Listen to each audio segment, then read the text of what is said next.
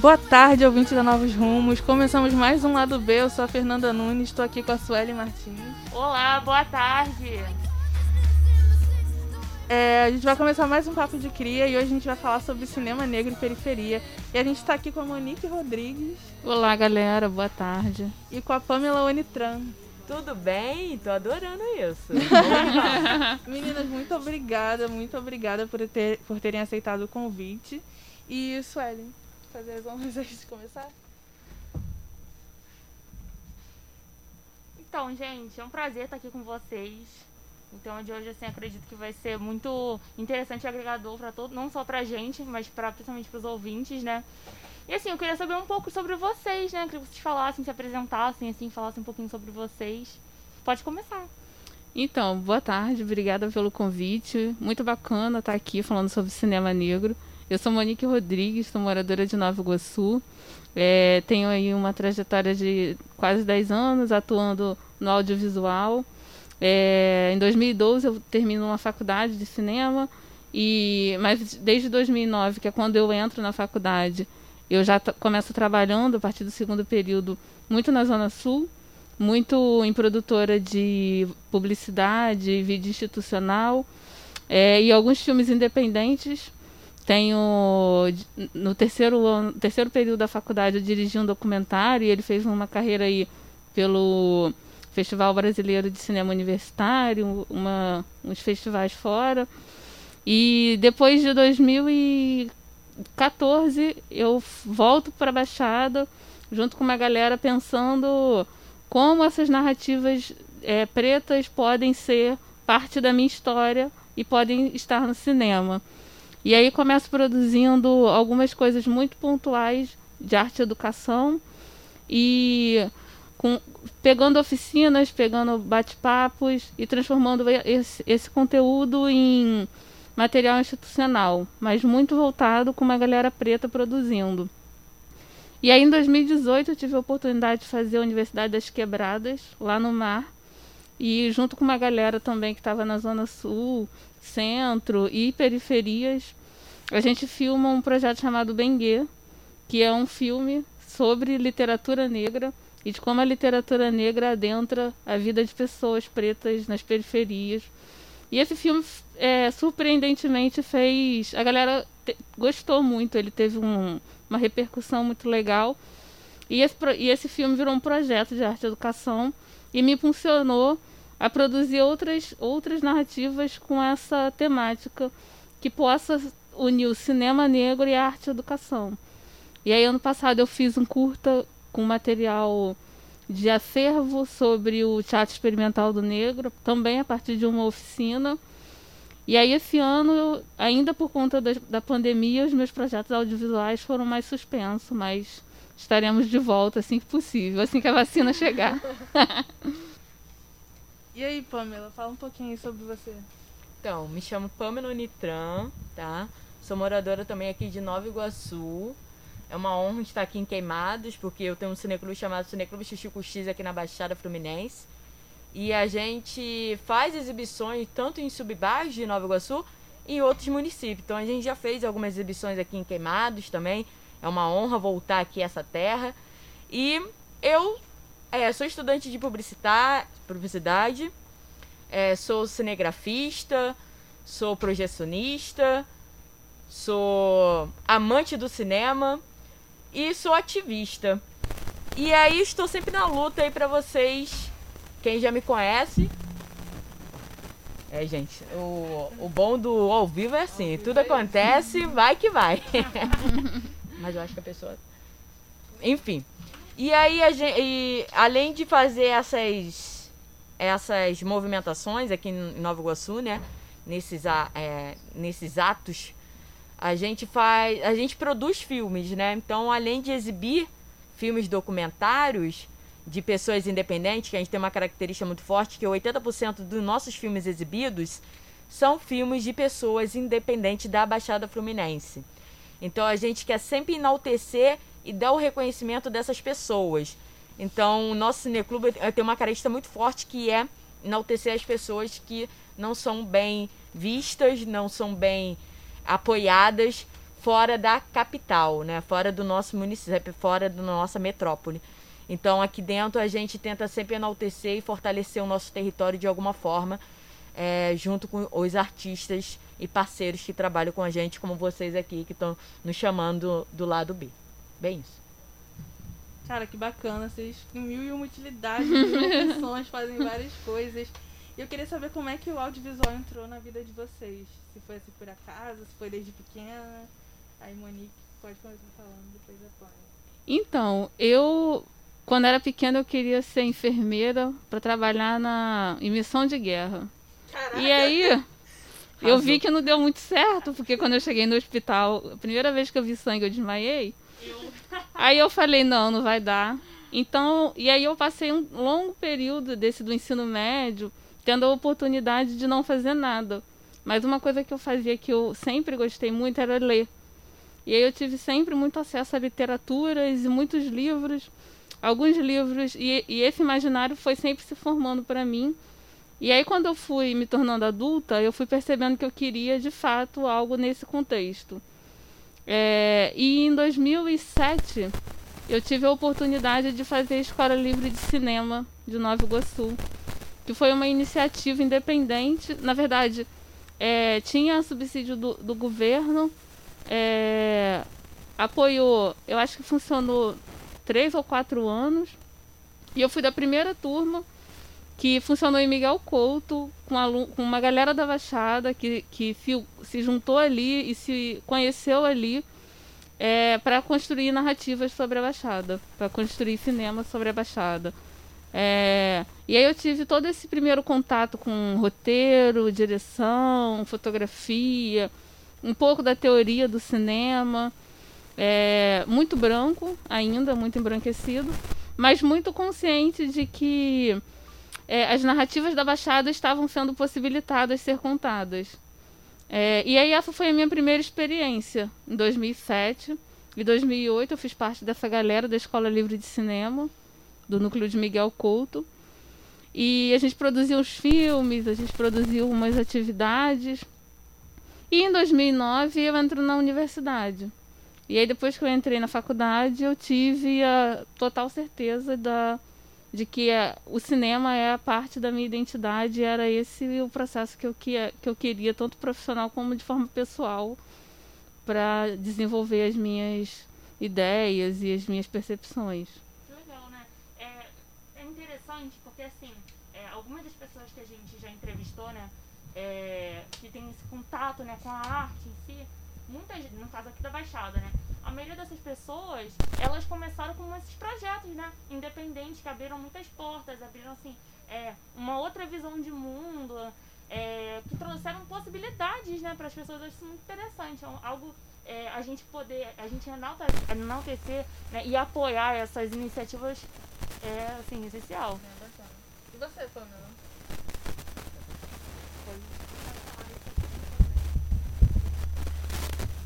Momentos técnicos, gente. É assim mesmo. Beleza. Então, para dar continuidade aqui, né? É, como foi me perguntado, iniciou exatamente. Meu avô era projecionista no cinema mais antigo do Rio de Janeiro, que é o Metro Passeio, na década de 50. E aí, meu avô, ele levava os filmes, né? As películas na para casa, porque naquela época o cinema era caro e não existia televisão para pobre, né? Quem tinha televisão era quem tinha uma condição muito boa. E não era o caso da minha família. Naquela tempo morava no subúrbio, na periferia, né? Ali.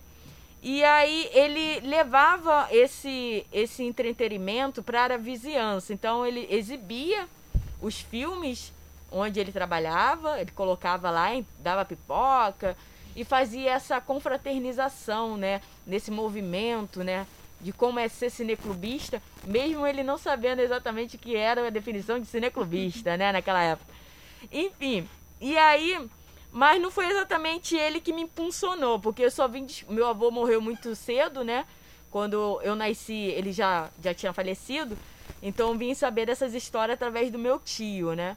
Nem meu pai comentava sobre isso, meu avô. Não sei os motivos, mas até hoje eu só fiquei sabendo por causa do meu tio. Mas a minha intenção maior do, do cinema na minha vida foi numa uma aula de literatura, né? No meu ensino médio, quando eu tive que fazer uma adaptação da Clarice Lispector, né? A Hora da Estrela, né? Um grande clássico aí do cinema brasileiro. É um filme intimista e bem reflexivo. E aí a professora falou assim: "Ah, vamos fazer uma encenação dessa desse dessa literatura, né? Desse roteiro, né? Dessa narração, né? Essa narrativa, né? Desculpa. E aí eu dei a ideia e falei, poxa, como eu não gostava muito de aparecer, ficar muito na frente, eu nunca fui disso, né? Sempre gostei de ficar atrás, até hoje eu fico mais atrás do que na frente. Só quando me chamam para fazer algumas entrevistas assim, né? A gente bota a cara, bota carão, aí eu boto carão. Mas enfim. E aí ela aceitou, não, pode ser filmado. E naquela época eu tinha uma TechPix. Nossa, tristeza. TechPix. Quem é daquela época sabe que sofre bem.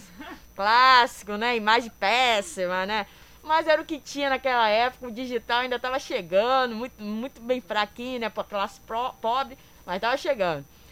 E aí eu fiz essa adaptação, foi maior sucesso, áudio. Hoje em dia eu vejo aqui, nossa, como o meu áudio estava né, exuberante, não tinha uma equalização, uma mixagem, a qualidade tremida, né? A nossa adaptação que a gente mata a macabeia, pega o carro do pastor, aí, né, meio que isso.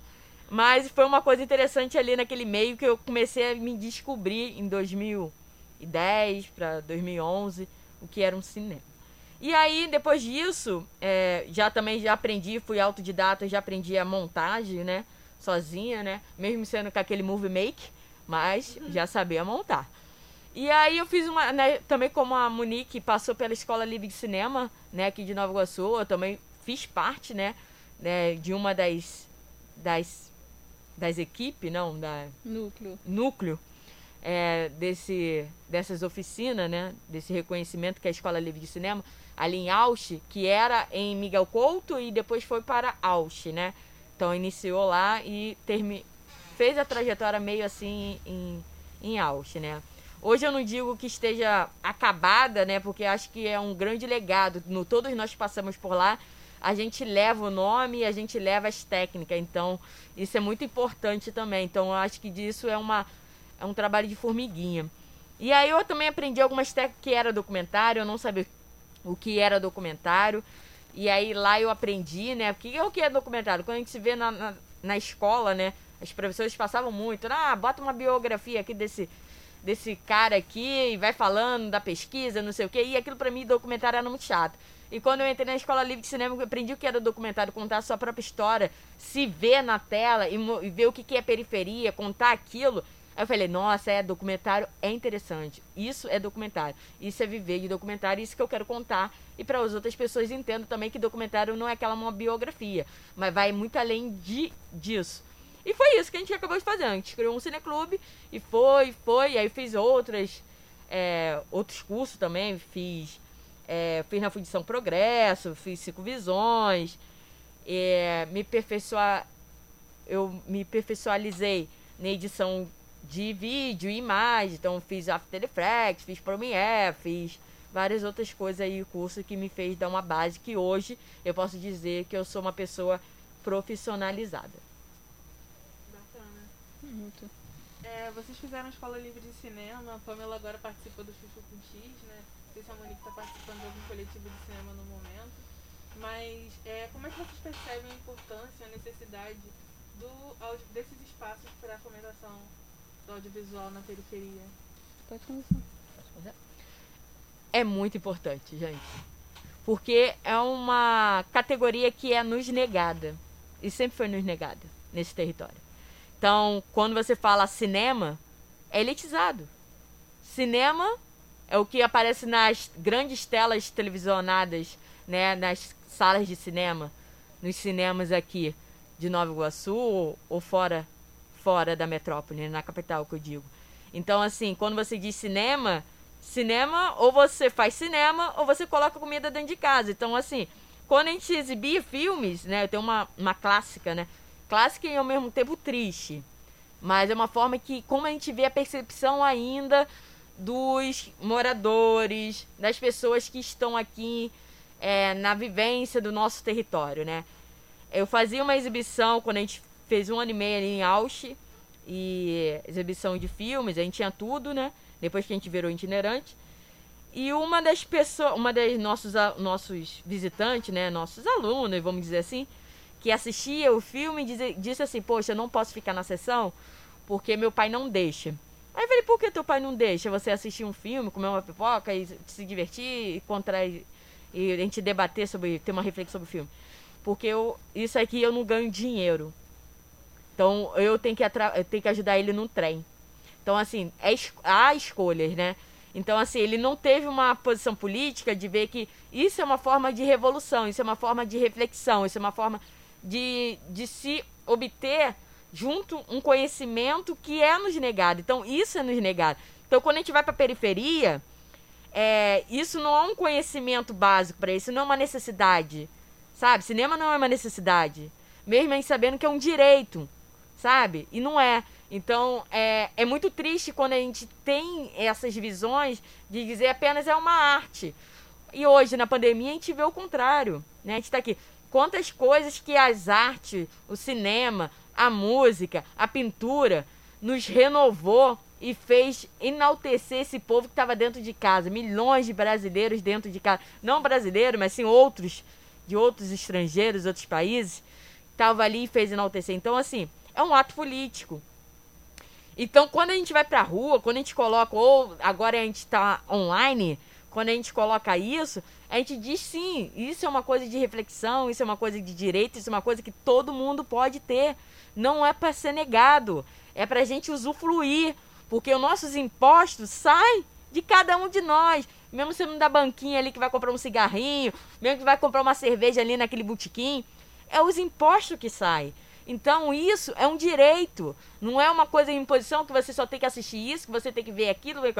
Por isso que eu passo o documentário. Muitos dizem assim, é, Baixada Fluminense não, é, não tem uma porcentagem de pessoas para assistir documentário. Por isso que nas salas de cinemas comerciais não são exibidas filmes documentários, porque a gente não tem público. Assim. Mentira, temos público sim. Eu, cineclubista há mais de oito anos, desde 2014, passando filmes, a gente tem público assim, a gente tem um, um debate, a gente tem uma reflexão sobre isso sim. Então, é eles que não querem obter e colocar esse tipo de filme, porque eles sabem, se a gente tiver esse tipo de filme, essa reflexão, esse conhecimento, a gente vai se igualar a eles, e eles não querem que a gente se iguale a eles. Seremos mais fortes, nós somos mais fortes do que eles. Muitas coisas. Mas enfim, é, um, é, uma, é uma situação muito crítica quando a gente vê esses viés que é muito des- desconcentrado no nosso mente, e mais a gente impõe, bota a nossa cara e bota o pé na porta assim. Então é por isso que a gente sempre está fazendo essa militância. É, pegando um pouco o gancho da Pamela, que falou muito bem sobre esse processo, principalmente por ser cineclubista, né? Por estar dentro dos bairros. É, eu fiz, junto com o Bengue, ano passado, a gente passou para aquela mostra do filme Marginal. E aí uma das experiências que a gente teve com o filme sendo exibido na mostra foi que a gente foi chamado para fazer um debate na PUC, é, lá na Gávea, com alunos de Irajá, da escola municipal, e eles eram todos adolescentes. E aí, por que, que eu, eu acho importante falar sobre isso? É, o, o Bengue é um filme que ele é um documentário experimental onde a gente convidou pessoas. Na verdade, a gente fez, a gente fez uma chamada no Facebook para pessoas que tivessem paixão por livros de autores negros, pessoas negras, e quisessem ler o trecho preferido. E aí a gente recebeu 10 respostas, e dessas 10 respostas são pessoas lendo os seus trechos preferidos dos seus, dos seus livros. É, e aí o Bengue é isso, ele é um documentário onde pessoas leem os trechos preferidos dos seus livros. E foi engraçado porque nessa exibição na PUC teve teve alguns filmes e mais o Bengue. E aí tinha um menino que quando acabou assim, eu falei, né? E aí, gente, o que, que vocês acharam? E ele falou assim, professor, eu não gostei desse filme não. É, ainda mais esse aí que todo só aparece gente lendo, que era o Bengue. E aí eu come, a gente começou a conversar. Eu falei, não, vamos lá. É, vamos entender entender como é que a gente constrói o gosto, né? Como é que a gente é, conhece as narrativas, quais são as histórias que estão ali sendo contadas. É, e aí a gente foi conversando, conversando. E no final, ele veio até mim, quando a gente encerrou a atividade, ele falou assim: professora, então me fala aí, qual é um livro legal para começar a ler? Porque esse processo é um processo de educação. Eu costumo dizer que a imagem educa, né? A imagem educa é a primeira forma de educação que a gente acessa. Porque antes de aprender a ler, né, a gente aprende a ver. E eu acho que o cinema é esse, é esse processo de educar. E ele é tão poderoso é, que ele não, como a Pamela disse, ele, ele nos é negado. O que, que a gente passa a vida inteira consumindo cinema que está totalmente descolado das nossas identidades? É, e aí eu acho que é isso. Eu acho que na periferia, nos subúrbios, nas favelas, o cinema tem a potencialidade de educar as pessoas de forma a construir as suas identidades, de forma a se ver, a entender que as histórias que a gente vive também são extremamente importantes. E eu acho que isso faz uma diferença enorme, porque você pode não ser, sei lá, um artista ou qualquer coisa ligada a esse meio, mas você pode ser um excelente marceneiro, um excelente vendedor e estar apropriado da tua história, da tua identidade. E eu acho que o cinema tem esse, esse poder, o cinema tem essa capacidade. Assim. É, você se vê, você vê a sua história e você entender que aquilo também é importante, eu acho que é um, um, uma grande forma de, de existir.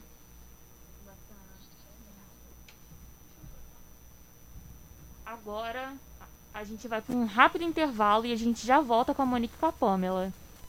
Voltamos, galera, com mais um episódio de Lado B. E hoje a gente está aqui com a Monique Rodrigues e a Pamela Unitran falando um pouco sobre cinema negro e periferia. E aproveitando a, gente, a última fala foi da Monique, eu queria é, falar com você que há um tempo atrás você deu uma aula né, de produção audiovisual e participou, participamos né, do Fã Baixada. Sim. Que eu queria, saber, queria que você contasse um pouco dessa experiência de ensinar audiovisual para jovens periféricos e favelados. E como você acha que foi o resultado dela? Então, é, essa, essa, essa coisa de conseguir fazer parte de disseminar esse conhecimento na Baixada para mim é muito importante. Assim, eu, é, esse acesso à arte e educação é, modifica muito a maneira como eu começo a perceber a importância de, de pr produzir conhecimento também a partir desse cinema. É, e aí, é, produzir e dar aula e, e, e construir é, com jovens negros da Baixada para pensar o que é essa negritude. Muitos deles tinham. Era a primeira vez que estava nesse processo de se, se apropriar do cinema.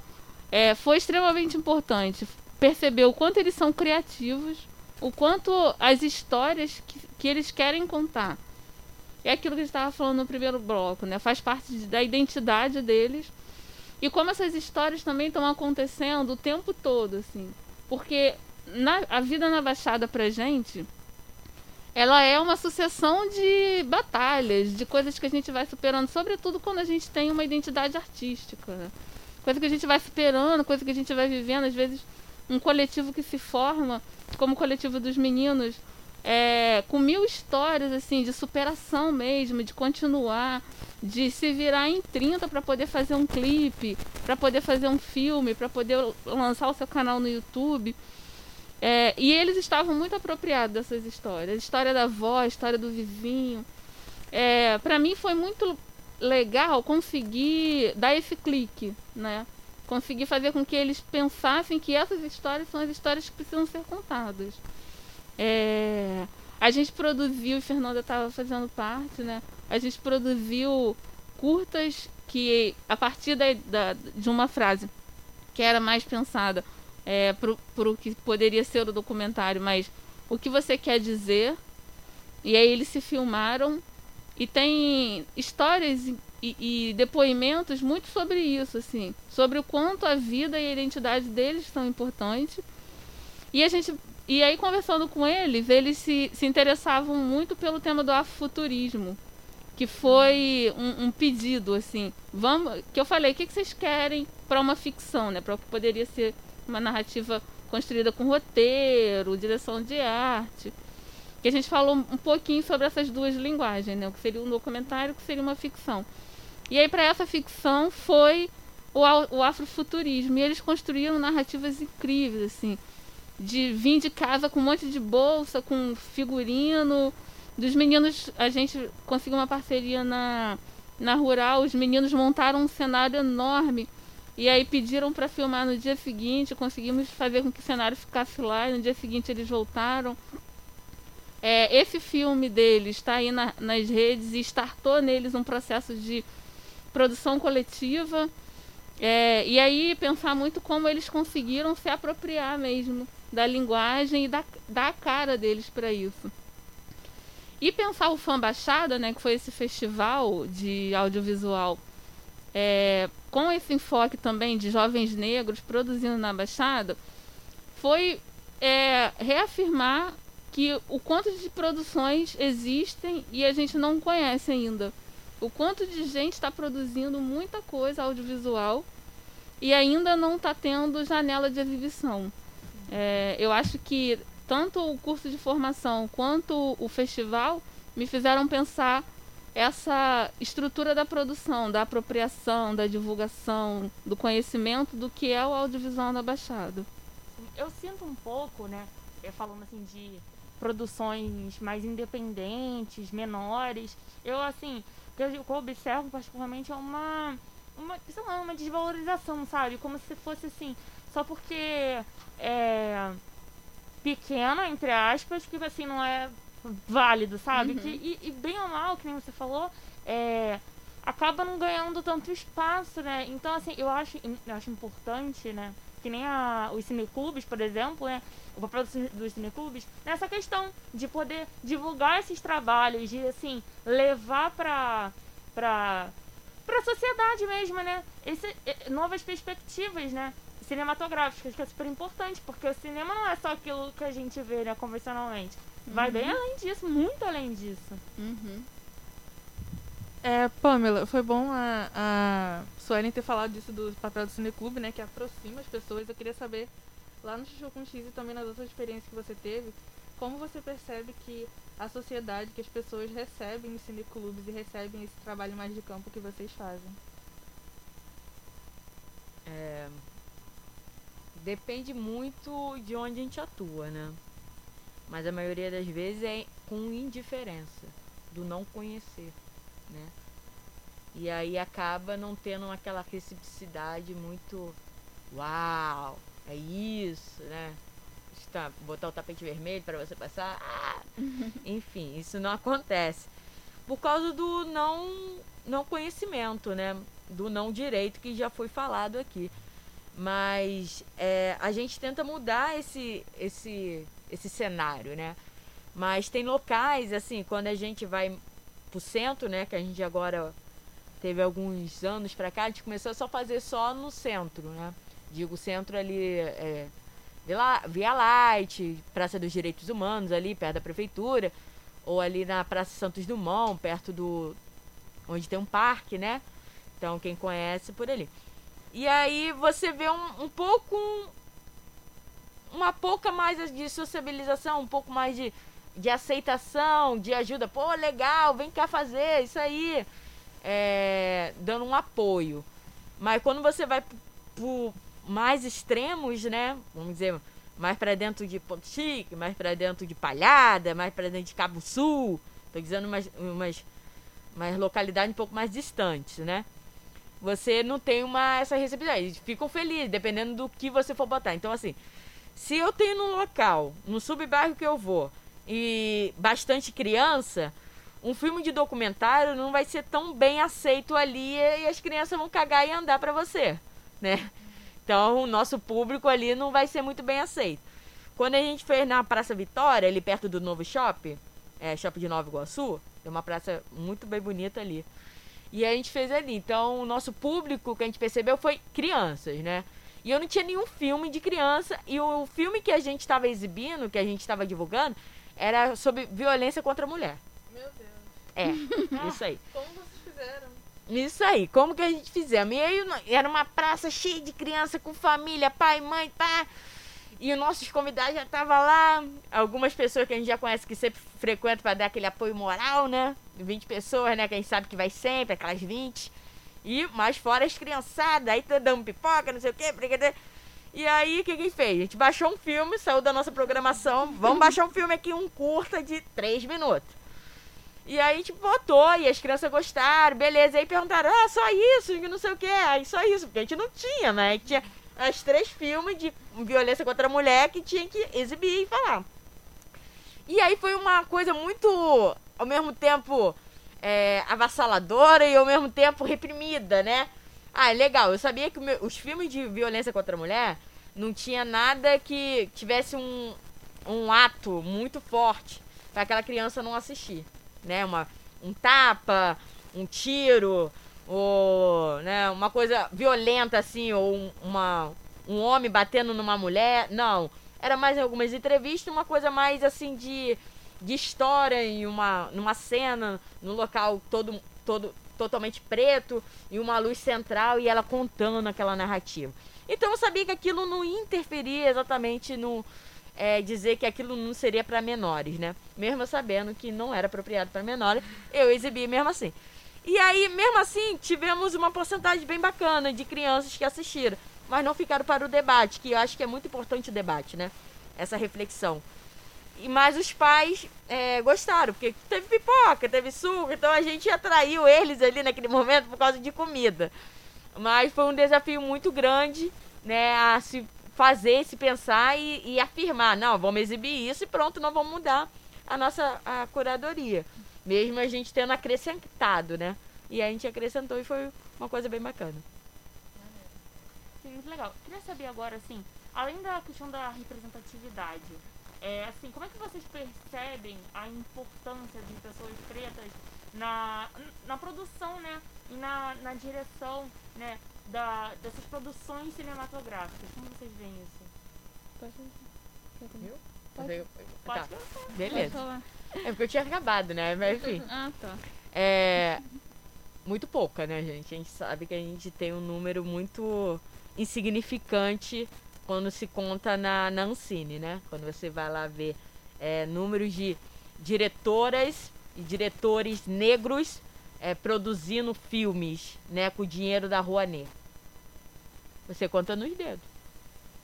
Ou você nem conta, nem é contabilizado. É difícil. Mas o cinema negro, como já falei algumas outras coisas, é um ato político também, né? Então, o cinema negro hoje em dia, né, é, falando de filme, a gente está num repertório, né, num- numa cena que estamos im- nos impondo.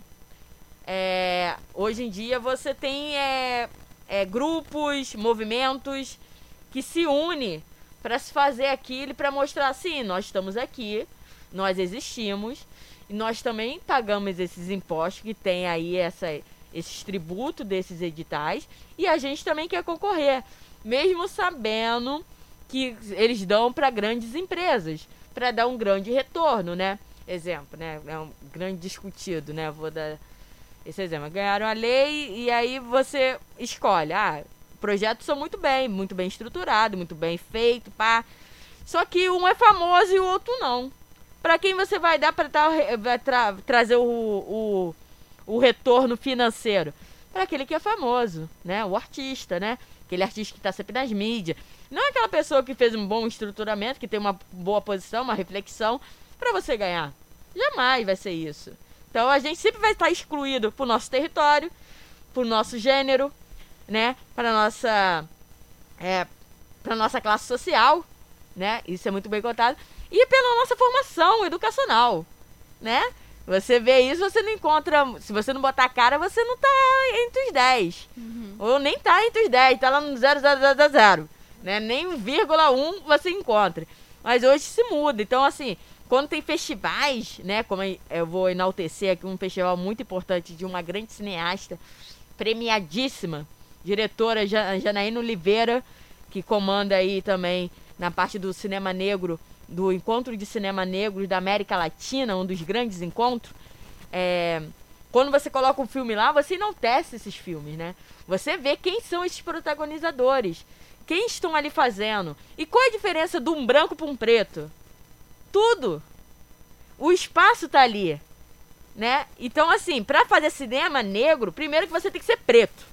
preto mesmo. Não adianta, ah, tô fazendo cinema negro porque eu sou historiador. Ah, que eu entendo da linguagem. Não, você não faz cinema negro. Você não é preto, né? E é isso a nossa querida Monique pode falar muito bem também.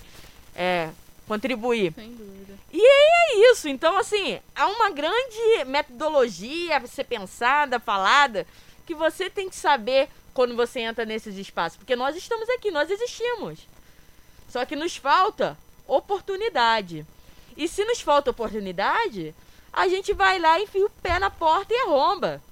O que é isso que está acontecendo? Por isso que a gente tem movimentos, por isso que a gente tem grupos, por isso que a gente faz o Black Money girar em nosso território, né? Nina Silva tá aí, grande empresária, né, do Black Money aí. Eu nem conheci ela, vim conhecer há pouco tempo, quer, tenho, quer vergonha de dizer isso, né? Apareceu na minha live ela, amiga da Janaína Oliveira, amiga íntima, tem que falar, né? Que é, a menina parece na Forbes, apareceu na minha live. E aí, e eu não conhecia, aí eu vim conhecer, sim, temos maquininha black, sabe? Que temos menos impostos, temos um local que a gente vende nossos produtos. A gente tá ganhando espaço, Uhum. sabe? Se não dão espaço, a gente vai lá e coloca o espaço. Mas é isso, a gente tenta sempre é, se, ou se igualar ou ser melhor. Mas sempre com qualidade. Sim, sem dúvida. É, eu, eu acho que também, essa coisa que a Pamela falou, que é extremamente importante, é uma coisa que eu tenho muito me debruçado a pensar, que é a distribuição, né? Como é que a gente faz com que uma produção seja é, motor para uma próxima produção, né? Como é que a gente consegue fazer essa roda girar? E aí, pensando é, essa coisa do cinema negro, é, reafirmo muito do que a Pamela falou, é um ato político e, para mim, ele é uma forma de, de juntar fragmentos, porque a gente, é, de, em diáspora, né, nós que somos pessoas que viemos para cá, para o Brasil, nesse processo de anulação, negação, exclusão, violência, a gente passa a ser fragmentados, assim. É, e aí é uma coisa que a gente debate muito conversando. Eu não conheço para além da minha bisavó, né? Algumas culturas brancas é, conhecem toda a sua hereditariedade. Eu não conheço para além da minha bisavó. Eu não conheço histórias é, amplas da minha família. E aí eu acho que o cinema negro é, ele dá essa possibilidade da gente ir juntando esses fragmentos e da gente ir conhecendo a história é, do vizinho que veio com a família e que construiu a vida ali e que é muito parecida com a minha família. É, ele, ele, me possibilita ver um filme de uma pessoa que está lá na Bahia produzindo, mas que fala sobre o racismo que eu passo cotidianamente. Eu acho que o cinema negro tem essa possibilidade de ser um elo de construção e de reorganização de fragmentos, sabe? Disso tudo que está aqui existindo na sociedade brasileira, que a gente está lutando contra e que a gente está refazendo. E aí, eu acho que isso que a Janaína falou é fundamental, assim, a gente pensar estruturas de distribuição, estruturas de financiamento, estruturas que garantam que os filmes, é, o cinema seja visto como uma forma também econômica de, possibil de possibilitar essas narrativas, essas histórias e essa permanência. É, eu acho que é incrível a maneira como a gente produz na guerrilha, mas é, precisamos ampliar, dar esse passo à frente de sair da guerrilha e de começar a exigir formas de financiamento e de equidade nesses processos. É, a Pamela falou uma coisa muito importante, falou sobre a formação, né, também, que se você tem que ter uma formação e tal para você poder conseguir um espaço dentre as várias outras coisas. E aí eu queria saber também, porque isso vem muito antes, né? Eu queria saber de vocês, dentro das formações de vocês, em cursos, na faculdade de cinema, se vocês, durante essa formação, tinha uma preocupação da academia de pautar essas questões. Vocês consumiam alguns conteúdos teóricos sobre cinema negro ou não? Olha, na universidade, é, eu, eu costumo dizer que a faculdade para mim foi um movimento muito aquém, assim. Porque eu estava passando por um processo pessoal de. Meu pai tinha acabado de falecer. E aí a faculdade foi essa válvula né, de escape. Então eu estava muito descolada, embora eu tenha tido a vida inteira uma educação muito afro reorganizada. É, eu estava muito descolada desse processo de ficar pensando por que, que eu não tinha um professor preto, uma professora preta. Por que, que o cinema negro não era uma matéria dentro da minha grade curricular? Mas, ao mesmo tempo, eu conseguia identificar todas essas ausências. Eu conseguia entender que naquela universidade eu não estava tendo acesso às minhas histórias, às minhas referências. É, e uma coisa que ficou extremamente marcada para mim, já no primeiro período, eu tive uma matéria que chamava Teoria do Cinema, que ela estudava os primórdios do cinema. E um dos filmes que foi exibido foi esse O Nascimento da Nação, de um diretor chamado Griffith, que ele é tido como uma grande referência do cinema mundial, por ele ter instaurado modelos de corte de filme, né, corte sequências. Só que o filme é um filme extremamente racista. Ele é uma, uma um, ele é como a Ku Klux Klan se reorganizava nos Estados Unidos. É, e isso eu falei em sala de aula e fui extremamente criticada assim pelo professor. Porque o professor, que era esse homem branco, artista, pintor, que tinha toda uma concepção estética, ele via aquele filme de fato como algo muito importante. A narrativa daquele filme, né? Pessoas sendo, pessoas pretas sendo caçadas, pessoas pretas sendo criminalizadas naquele filme não incomodou ele. Porque ele era esse homem branco. E a universidade estava, é, pelo menos no período em que eu me construí enquanto aluna naquele processo, ela estava alicerçada nesse cinema. E aí eu costumo dizer que era, um, que era uma faculdade muito cult. Era uma galera muito que pensava o cinema como arte, sabe? Que pensava o cinema, que eu acho que também é importante, mas que ele não é só isso. É, e aí eu acho, eu, eu, eu, eu vejo esse caminho assim. Para mim foi extremamente importante fazer a faculdade.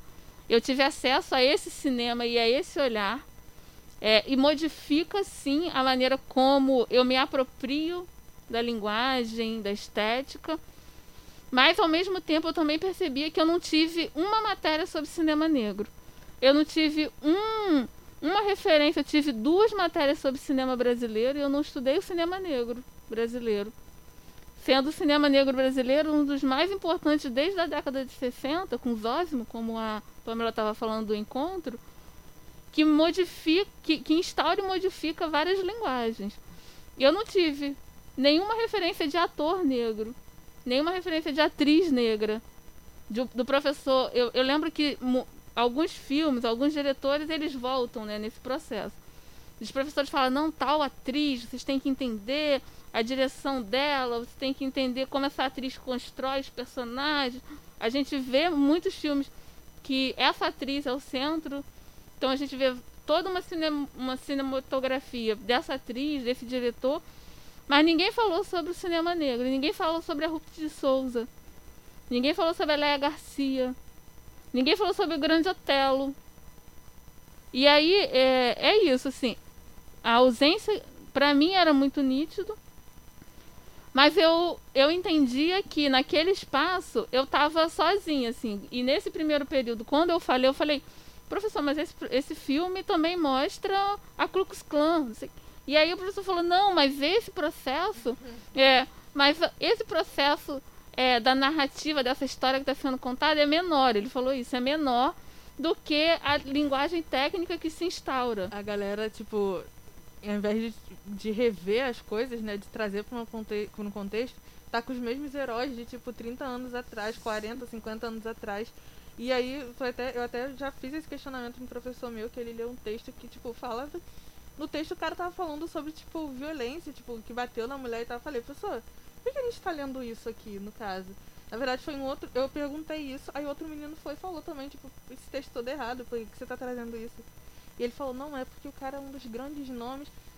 Dane-se, sabe? Tem outros é. grandes nomes surgindo. Por que, que a gente não substitui essas pessoas, né? Para mim, essa faculdade foi esse, essa percepção da primazia dessa estrutura racista. Mas também foi um processo que eu aprendi muito sobre a linguagem desse cinema que é dito como primazia. Então tem essa contradição e ao longo do tempo eu fui tentando suprir essa ausência, mas foi importante fazer faculdade, sim. Para mim foi. É, né? A Monique falou super É, bem. né? É, né? Porque é, é difícil, né? Quando, é um tema assim, quando a gente fala de formação, né? E a gente vê o cenário brasileiro, né? Quantas pessoas conseguem sair do ensino médio? Uhum, Quantas pessoas conseguem aprender a ler? Sim. Sabe? Quantas pessoas têm oportunidade preta de periferia fazer uma faculdade? É difícil. E aí você olha desse jeito assim e você.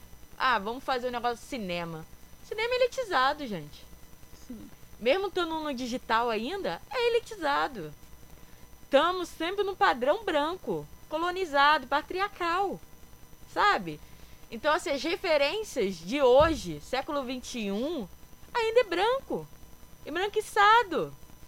Se você não mudar e querer mudar e procurar mudar e achar pessoas que fazem cinema negro, periferia, ativismo, ou de, de para ganhar dinheiro mesmo, você só vai aprender do branco.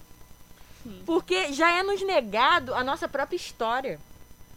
Sabe? Quando você tá lá no ensino médio, no ensino fundamental, já falo que é- foi um país que foi que foi é, descoberto. Gente, fomos roubados. Nossos ancestrais saíram de outro continente, foi escravizado aqui. Já foi nos negado. É difícil. Então, assim, quando a gente fala de formação, a gente tem que agradecer muito quem consegue chegar nesse topo. Quem consegue pelo menos terminar e ter um certificado. Porque é difícil, é uma caminhada difícil, uma trajetória difícil. E os cursos sempre vão falar de, é, de personagens, integrantes brancos. Mesmo que a gente relute, né? Na minha facu- na faculdade, eu só tive um professor negro, que foi de antropologia. Negro, negro mesmo, bem retinto. Foi de antropologia. É, fora na- nas- nos outros meus né, ensino fundamental, ensino médio, muito raro também. Muito raro. Não, não me recordo, mas acho que se eu tive, tive só um, mas eu não me recordo assim. Mas é, é complicado. É, e é isso, né? Acho que a gente sempre tem que estar lutando para isso. É um espaço que a gente tem que estar sempre informado, sempre tem que estar à frente do branco, porque para derrubar é fácil, para subir demora. Então, assim, tem uma experiência, né? Eu trabalhei. Trabalhei já em série, já trabalhei em televisão, né? Eu fiz já o Ferdinando Show, a primeira edição. Então, assim, é, acontecia o seguinte em algumas ocasiões, né? É, o produtor executivo aqui no Brasil é o que manda. Quem tem dinheiro, que manda. Não é o diretor, nem o roteirista, não, não é nada disso. Quem manda aqui é quem tem dinheiro. E se o cara tá bancando aquela, aquele, aquele produto, se é um filme, se é uma série, se é não sei o que que tá bancando um anúncio publicitário, e ele fala assim, eu quero que meu filho entre ali, ele vai entrar. Sim. E o cara mais profissionalizado vai ser subalterno daquele que não sabe porra nenhuma. E eu já vi isso acontecer. Já vi. Uhum. Então, assim, mesmo o cara tendo duas graduações, tendo formação Sim. fora do exterior, sabe? Fora do Brasil, e o cara ser rebaixado. Sabe? Então, é complicado. É um cenário complicado, é um cenário que você tem que saber se relacionar. É um cenário onde você tem que fazer a, a sua teia de negros, sim, tem que empoderar. Se você tá fazendo serviço, tem que chamar o negro. Se você tem que tá, chama a mulher ou chama o homem, mas tem que estar naquele teu nicho que você sabe que vai. Porque eles lá, eles não querem saber. Lógico, tem uma grande diferença. Ah, porra, Pamela. Foi mal, gente. Desculpa ter criança nos horários aí, então. Cacilda. É, lógico que tem uma grande diferença. Ah, então você só faz cinema negro. Não. Porque se for comparado com branco, branco só faz cinema, cinema de branco? Não. Negro faz cinema pra todos, pra ganhar dinheiro. Do branco, do negro, do indígena, de qualquer outro tipo de gênero, transgênero ali que tá se movendo. Então, assim, é um cinema negro, é um cinema negro que tem que ter uma pessoa, uma figura, personagens negros. Mas não quer dizer que eu tenho afinidade só ser exibidora para esse núcleo. Não. O cinema também é expandido. Meu cinema também é expandido. É pro branco, é pro negro, é pro indígena, é pro... pra qualquer outro tipo. Eu ia falar pardo, não existe pardo. Eu coloco o IBGE, eu coloco o negócio de pardo, mas não existe, gente. Tá? É uma ignorância. Ainda até hoje o Brasil ainda não se reformulou na, na parte da educação dessa parte. Mas enfim. E é isso. Então eu quero deixar bem claro aqui, quando a gente fala de formação, a gente sempre vai ter que estar acima e sempre vai estar estudando. Você pode ter doutorado, você pode ter mestrado, você pode ter graduação, pode ter quantas graduações que você quiser. Mas se você não tiver numa posição, não tiver uma teia, você não é nada. Essa é a opinião minha, que eu já trabalho no mercado e vejo e sinto, tá? Pode ter outras pessoas com outras opiniões, mas é a opinião minha. Eu queria fazer uma pergunta para vocês. Vocês falaram sobre essa questão de falta de representatividade, né? Tanto no meio acadêmico, né? Uhum. E assim, eu queria saber de vocês qual foi a primeira referência é, de pessoa negra, assim, né? No, no ramo de vocês. Qual foi a primeira, assim, grande referência? Fico curiosa pra saber. Ou, e se houve também, né? Grande referência? Eu acho que, pra mim, eu lembro que ainda na faculdade a caixa cultural. E aí, isso também é uma coisa que, que se reorganiza, né? Quando eu fui fazer faculdade, o meu campus era lá no Rio Comprido. Então eu saía de Nova Iguaçu para o Rio Comprido. E do Rio Comprido, como eu consegui me manter trabalhando durante toda a faculdade, eu estava sempre pela Zona Sul ou pelo centro, naqueles trabalhos de frila, em produtoras por ali. E aí eu frequentava muito a Caixa Cultural. E na Caixa Cultural teve uma mostra de cinema africano. E teve um. Tem um, autor africano que chama Amadou. E eu não sei pronunciar o nome dele até hoje, o sobrenome dele, mas eu sei que o começo do nome é Amadou. Que tem um filme, que eu também não lembro mais o nome, mas na verdade ele tem uma cinematografia enorme. Eu acho que ele já foi até um dos diretores homenageados na mostra, no Encontro de Cinema Negro do Zózimo. É, e eu vi alguns desses filmes e o filme do Amadou, esse filme específico, ele se passa dentro de uma das comunidades é, africanas no Ghana, que eles têm uma relação com a água muito forte, assim. Porque eles pegam o lugar, na época era 1960 e alguma coisa, não tinha água, e eles tinham um cotidiano de ir buscar água. E nesse ir buscar água, as relações se construíam. Porque iam mulheres e homens, crianças. Eles, é, cada dia da semana, um deles via para buscar, era designado para ir buscar água para toda a comunidade. Era uma história lindíssima, lindíssima. Como eles conseguiam fazer com que aquele grupo pequeno, que era tipo três, quatro pessoas, garantisse a água do dia para toda a comunidade. Isso me tocou de uma forma muito grande. E a minha primeira referência foi esse cineasta, cineasta é, do Ghana, Amadou alguma coisa. Eu vou procurar o sobrenome dele, depois eu mando. É, e, de, e aí eu, eu vi alguns filmes ainda dessa mostra. Eu acho que foi 2010 o ano, ou 2009 já no finalzinho, mas eu acho que foi 2010. E depois eu comecei a consumir o cinema é, é, negro brasileiro a partir do Zózimo. O Zózimo Bubu foi o primeiro diretor negro que eu vi com alma no olho. É, que eu vi também em uma mostra no banco do, no CCBB, no Banco do Brasil. É, mas esses dois, esses dois homens negros foram os dois primeiros, as minhas duas primeiras referências. De mulher, eu fui ver muito tempo depois a Adélia Sampaio, que é uma cineasta é, da década de 70, também o CCBB, porque o CCBB tem. E aí, olha como a gente não tem acesso ao nosso próprio conteúdo. Mas o CCBB tem uma biblioteca enorme, com muitos catálogos de filme e muitos catálogos de filme de autores negros. Ninguém sabe disso.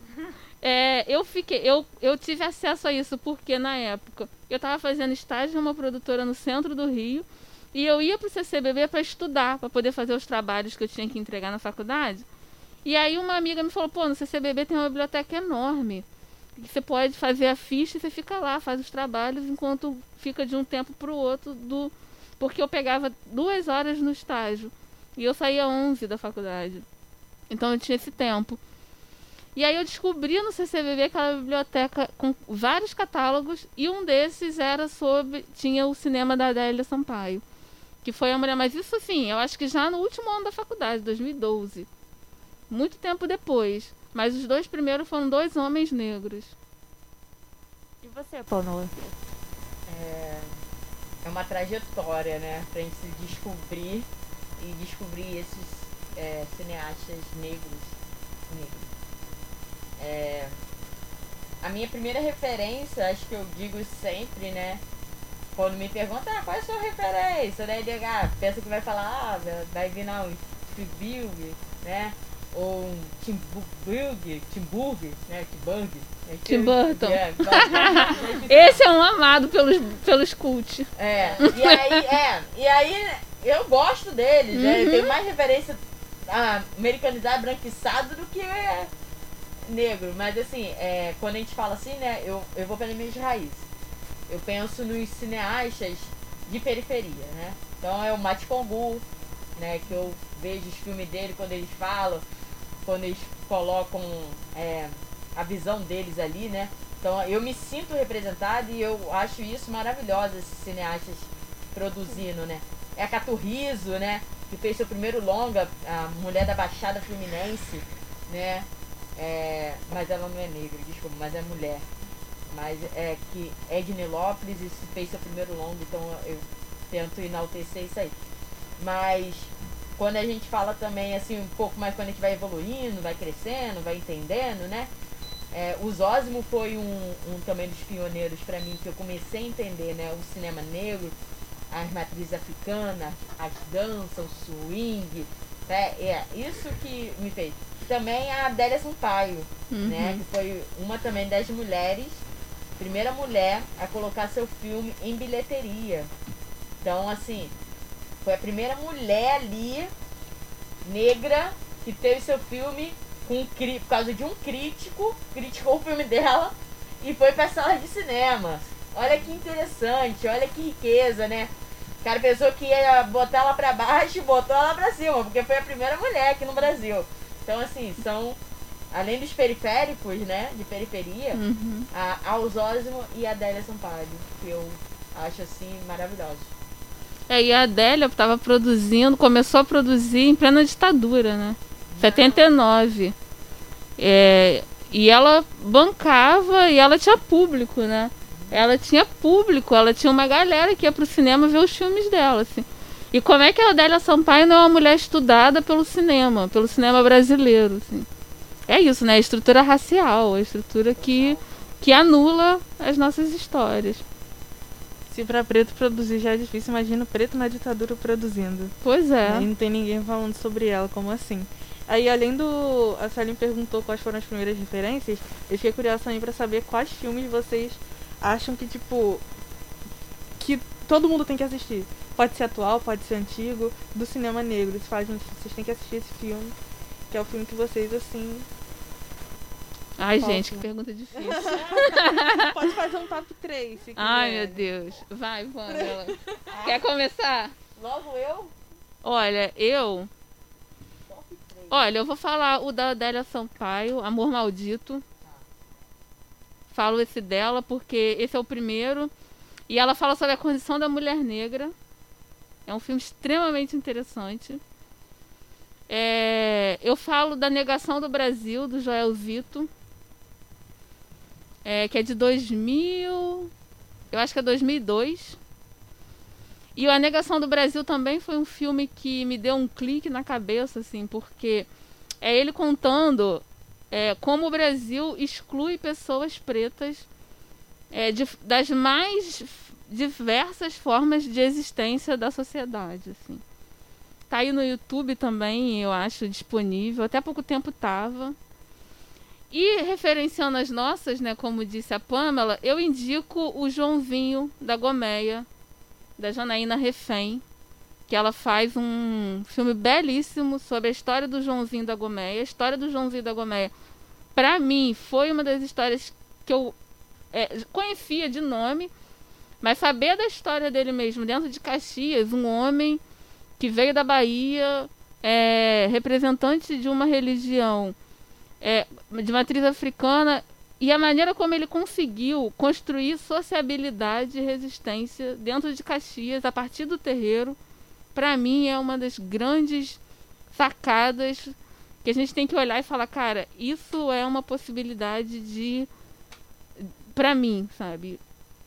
E esse filme da Janaína tá aí ainda disponível, tu Tá sabe, Pamela? tá no no festi festival. tá em festival. Mas pode assistir entrando nos festivais. É. E, e é, é desse ano, é desse ano, né? O do ano passado, É, final do ano passado desse ano. para é, desse é bem ano. novo. É bem recente. É, e é belíssimo. É belíssimo.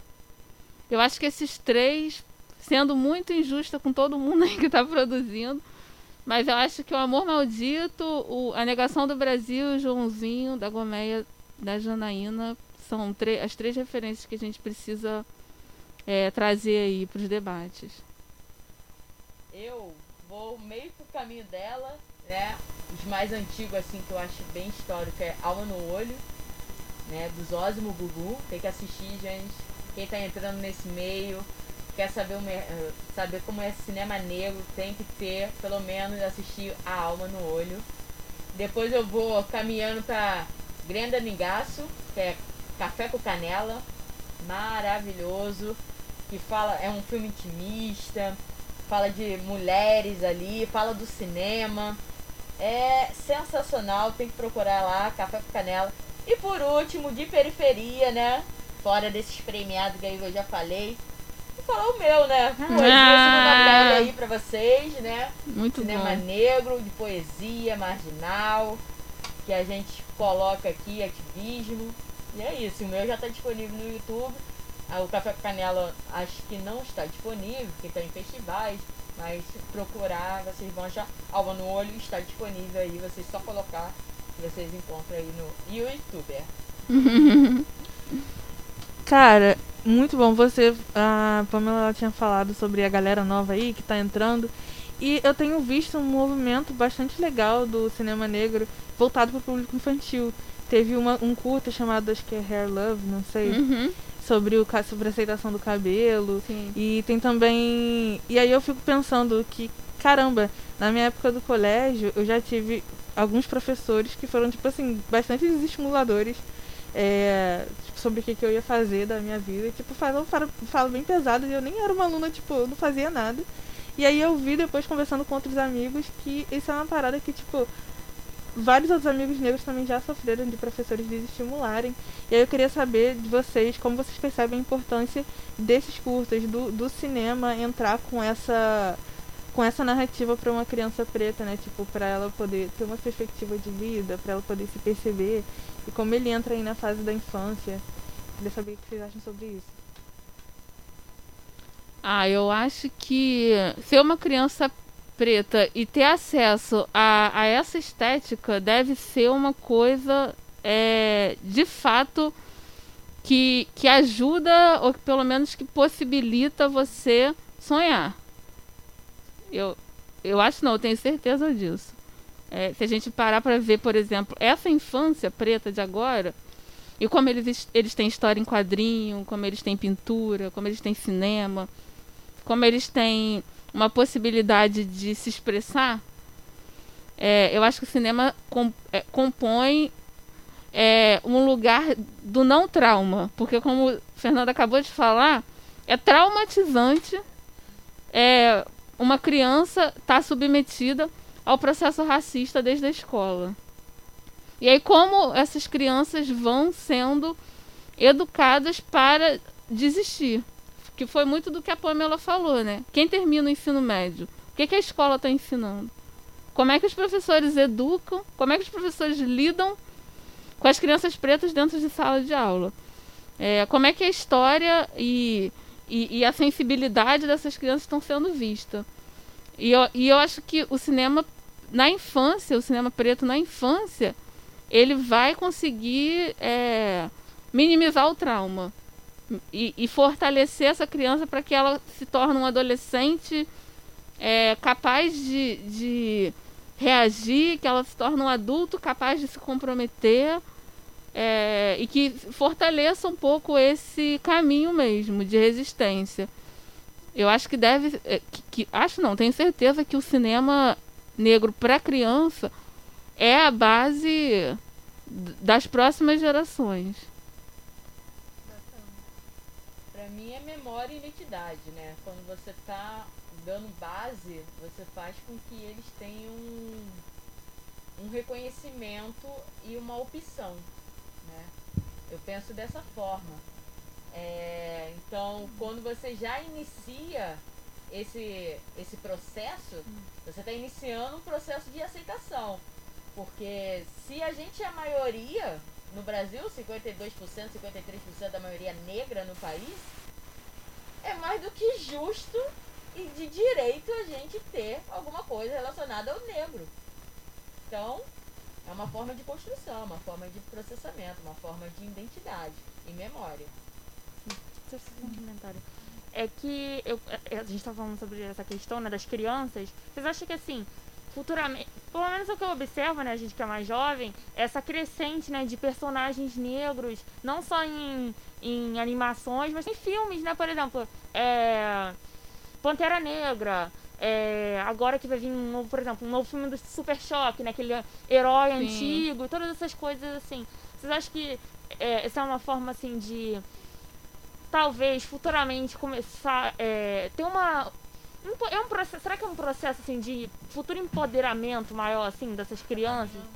É isso que eu quero dizer, para um, um empoderamento assim, para as crianças já crescerem com essa porque eu tenho às vezes eu penso um pouco sobre isso, sabe? É, eu acho que sim. Eu acho que sim, eu acho que essa, essa identificação de olhar na tela e ver um personagem negro é uma forma sim de identificação. Rolou até pouco tempo um vídeo de uma menininha negra que viu a Maju Coutinho. Vocês viram isso? Sim. A Maju Coutinho, a Maju Coutinho estava com a blusa da cor dela e com cabelo com, com penteado é igual. E aí a mãe filmou, né? E esse vídeo viralizou. A menina falando, ah lá, alguma coisa assim, ah lá, igual a minha, ah lá, eu, sabe? Ela se viu na Maju Coutinho. E aí esse vídeo chegou até a Maju, que repostou, que levou a menina lá. Isso é, é essa menina vê essa essa jornalista, essa mulher na televisão, possibilita essa menina sonhar estar lá ou estar em algum outro outro lugar para além do que essa sociedade racista colocou até agora.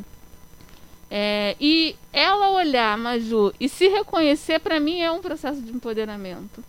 Ela reconheceu o cabelo, ela reconhecia a cor da pele, ela reconhecia a roupa. E elas estavam é, com a roupa da mesma coisa, isso que eu achei a coisa mais incrível, assim. É, eu acho que sim, eu acho que a construção de personagens negros para a infância é um processo de empoderamento, de organização dessa infância, sim. É, só para complementar, né, que a Monique falou super bem, mas a gente também tem que ver um processo também de não só personagens estrangeiros, né? Porque uh, o que, que a gente tem em personagens negros assim de para crianças sendo construído ou que a gente possa ser pensado aqui nesse momento? Saci Pereira? Zumbi dos Palmares? É verdade. E a gente só lembra deles porque é dia 20 de novembro é um que vai entrar aí agora e tá, tá no uhum. auge. E aí? Então só datas comemorativas que a gente pode estar tá sendo empoderados então a gente tem que ser pensado também uma forma de reflexão com isso também, né? Então eu penso que é uma forma de empoderamento, sim, além desses personagens estrangeiros, mas sim uma, uma produção de audiovisual, de conteúdos brasileiros, de personagens brasileiros, tem que ser, sim, ser pensados para ser ingeridos para essas crianças. E aí sim, mostrar que o empoderamento não é só aquela magia do cinema americano, mas sim a magia do cinema brasileiro. E é isso. Azul. Estou, amiga? Azul. aprendemos juntas. Gente, vocês arrasaram muito. A gente já está aqui no final, então eu gostaria de agradecer muito a vocês por terem aceitado o convite e por esse papo que foi muito importante. E, gente, quem não segue a gente ainda, segue lá, arroba lá do B.podcast, porque esse episódio e outros vão ser disponibilizados depois no YouTube, já editadinho, sem intervalos, e no Spotify. Então segue lá a gente para saber de toda a programação. E é isso. Tchau, gente. Boa tarde. Tchau, gente. Valeu, galera.